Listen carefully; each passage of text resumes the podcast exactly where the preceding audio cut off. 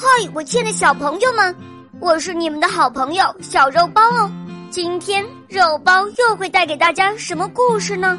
小朋友们，你们准备好了吗？准备好啦！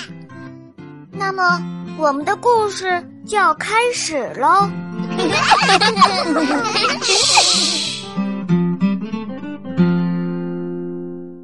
马克，妈妈马上就会回来的，你要好好听爸爸的话。马克生活在日内瓦的一个十分贫困的家庭，所以妈妈为了挣钱，决定去遥远的阿根廷。过了一个月，马克来信了。马克非常高兴的从邮递员叔叔手中接过信，跑回了家。妈妈已经安全到达阿根廷了，现在在一个富人家干活。过得很好。马克读了妈妈的信，流下了眼泪。过了一年，马克，妈妈生病了。爸爸一边读着妈妈的信，一边担心的说：“接下来的一年没有了妈妈的消息。”爸爸，请让我去找妈妈吧。终于到了马克十三岁的那一年，马克登上了一艘驶往阿根廷的船。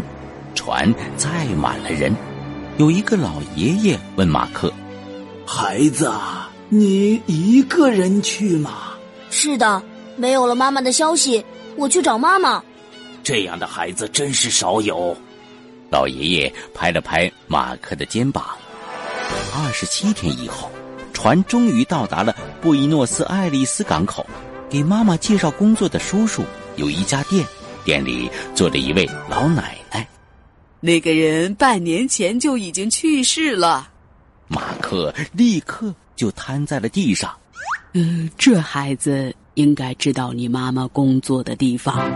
奶奶指着一个跑腿的男孩子说：“在这个男孩子的帮助下，马克找到了美奎奈茨先生的家。美奎奈茨先生已经搬到了科尔多瓦了。科尔多瓦，我写一封信，相信会有帮助的。”马克拿着信，按着先生的吩咐走了。这位先生说过会帮助我的。他去旅行了，去了很远的地方。马克一下子就没了力气，瘫坐在地上。这时，传来一个熟悉的声音：“马克，这正是在去阿根廷的船上遇到的那位老爷爷。”来到了餐厅，这是意大利人经常去的餐厅。这个孩子从意大利来的，为了找他的妈妈。人们听了马克悲惨的遭遇，纷纷解囊相助。在老爷爷的帮助下，马克到了科尔多瓦火车站，按照列车员说的，朝美奎奈茨先生的家跑去了。刚一敲门，一个奶奶就提着油灯出来了。那个人搬到图库曼去了。老奶奶给马克安排了一辆货车。马克给商人干了很累的活，很快就病倒了。妈妈，我好想你啊！过了一个星期，马克的身体终于好了起来。货车没有开到图库曼就停下了。到图库曼，马克还要走很远的路。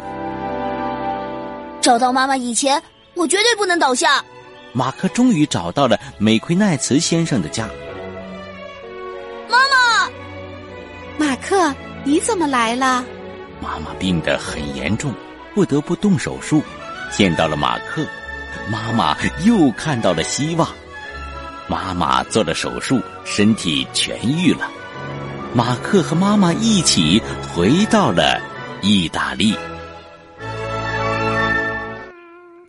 的小朋友们。今天的故事就讲到这儿了，更多精彩的故事，请关注我们的微信公众号，请搜索“肉包来了”，加入我们吧，我们明天再见哦，拜拜。